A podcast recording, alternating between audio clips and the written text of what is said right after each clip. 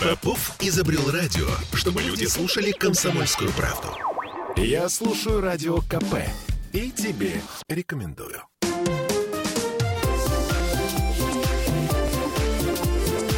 Открытая студия. 18.03, и сегодня мы решили поговорить с вами о самом актуальном, о самом страшном, о самом волнующем нас, ну, конечно, про омикрон. С вами Ольга Маркина. И Сергей Волчков. И, и... у нас сегодня э, знаковые гости в контексте нашей беседы. Это Владимир Георгиевич Детков, заместитель директора НИИ эпидемиологии и микробиологии имени Пастера по научной работе. Вот и, я, да, здравствуйте. Да, я сегодня приветствовал э, Владимира Георгиевича фразой э, «человек, который смотрит коронавирусу в глаза уже третий год, если не ошибаюсь. Ну, по сути, да. Около того, да. Около того. И э, Светлана Леонидовна Баннова, заведующая отделением для детей с COVID-19 Государственного педиатри- педиатрического университета.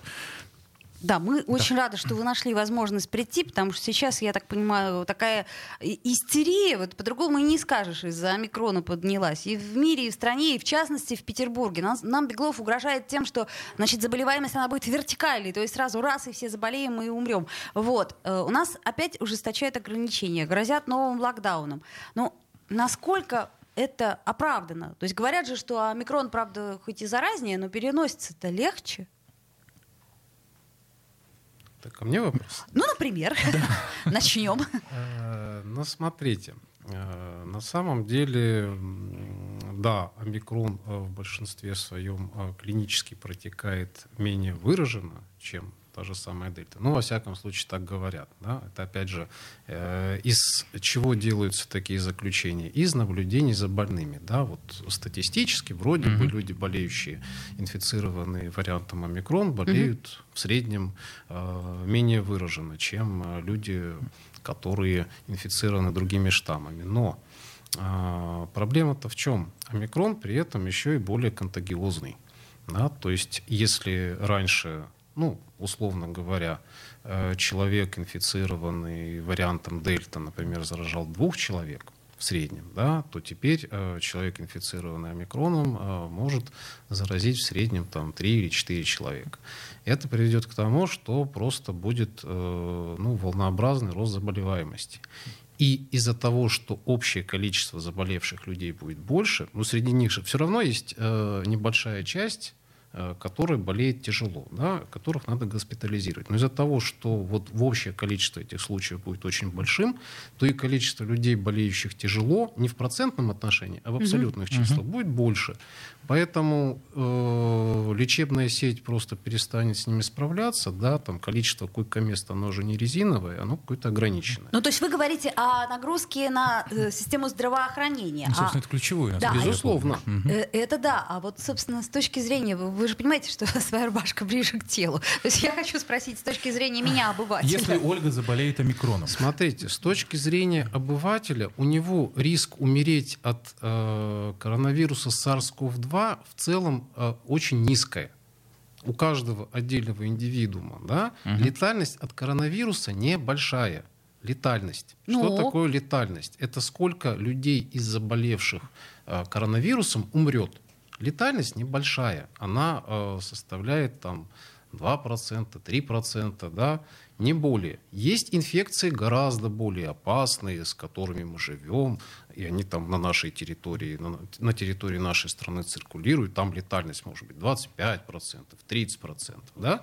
Просто другое дело, что людей, которые этими инфекционными агентами заражаются и болеют, очень мало. Да, и в абсолютных числах э, заболеваем, ну, как бы количество заболевших в абсолютных числах, оно небольшое в целом, да, но если уж вам так в кавычках повезет и вы этим инфицируетесь, да, то риск умереть у вас гораздо выше будет, чем от коронавируса. Но здесь ситуация другая. Болеют сразу много людей.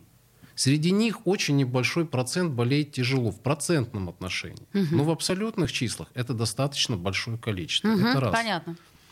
Во-вторых, э, вирус новый, и э, ну, есть такой у эпидемиологов термин проиммуничивание, но он такой немножко, э, как сказать... Жаргонный. Жаргонный, да, совершенно да. верно. Да, проиммуничивание населения. То есть это что означает? Если э, инфекционный агент какой-то, ну, достаточно старый, да, он уже, э, по сути, по человеческой популяции прошелся. И, э, ну, к сожалению, те люди, которые э, генетически предрасположены были к тому, чтобы болеть тяжело, они, скорее всего, заболели и умерли. Их уже нет. Да? Угу. Вот те, которые остались, они ну, имеют ну, какие-то генетические варианты чего-нибудь у себя, который им позволяет успешно противостоять этому заболеванию. То есть есть некий шанс, что те, кто остались, то бишь мы, например, с Сергеем Волчковым, что, может быть, мы уже проиммуничены, и нам не грозит летальность? А, ну, если вы уже поболели, было? я не знаю об этом. Да, было, было то, дело? Ну, как бы с большой долей вероятности, если у вас это происходило в легкой форме, ну, вряд ли у вас будет тяжелая форма в будущем, если mm-hmm. вы столкнетесь с этим. Врачи говорили в легкой но было тяжело. А вот я хотел уточнить. А, по нашей инсайдерской, скажем так, информации, а, Смольный пока что не вводит локдаун, потому что у нас очень медленно растет количество госпитализаций. То есть много новых случаев заражения, но при этом мало госпитализаций, поэтому система здравоохранения в целом справляется, и все у нас идет неплохо, и закрывать нас по квартирам не спешат чиновники. Правильно ли я понимаю, что это ненадолго? А, ну, как пойдет. Э, безусловно, все э, управленческие решения, они ведь направлены не на то, чтобы не допустить распространения вируса вообще. Это невозможно. Просто управленческие решения нужны для того, чтобы э, модулировать вот эту вот волну. Мы не можем ее полностью прервать. Да? Мы понимаем, что да, это новый геновариант, он более заразный, значит, э, теоретически от него э, заболеваемость должна расти быстрее. Поэтому в нужное время мы должны иметь возможность вмешаться, мы за этим следим. Да? Мы, э, зачем мы занимаемся вот, выявлением там, случаев омикрона, считаем, там, э, где, когда и сколько, там, кто его привез. Как раз для того, чтобы люди, которые э, принимают управленческие решения, имели объективную картину и вовремя могли эти решения принять для того, чтобы сбить волну заболеваемости. Ну вот если э, принять во внимание тот тренд, который у нас сейчас есть, да, вот та ситуация, которую мы имеем сейчас в плане эпидемии в целом и омикрона в частности.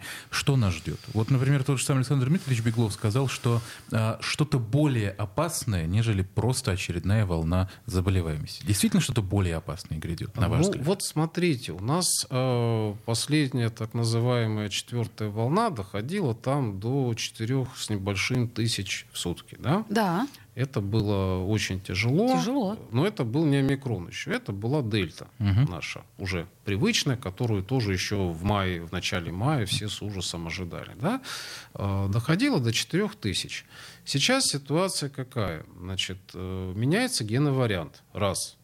Да, значит, геновариант более э, инфекционный. То есть, как я уже сказал, там нарастать заболеваемость теоретически должна гораздо быстрее. То есть вот график роста должен mm-hmm. быть круче. Вот. Э, большое количество людей после новогодних каникул съездили там в Турцию, и привезли Эмираты, нам омикрон. не знаю в куда. Ну он откуда у нас появился? Угу. Его завозят. Да? Mm-hmm. Он же не у нас зародился, да? он появился где-то. Причем очень сложно говорить о том, откуда именно человек это взял, где он привез, потому что люди э, в крупных хабах, да, там, аэропортах, ну, таких там, как Стамбул, например, Конечно. там просто вот так вот это все перемешивается, как такой бульон. Да? То есть здесь идут люди, там, европейцы, тут идут люди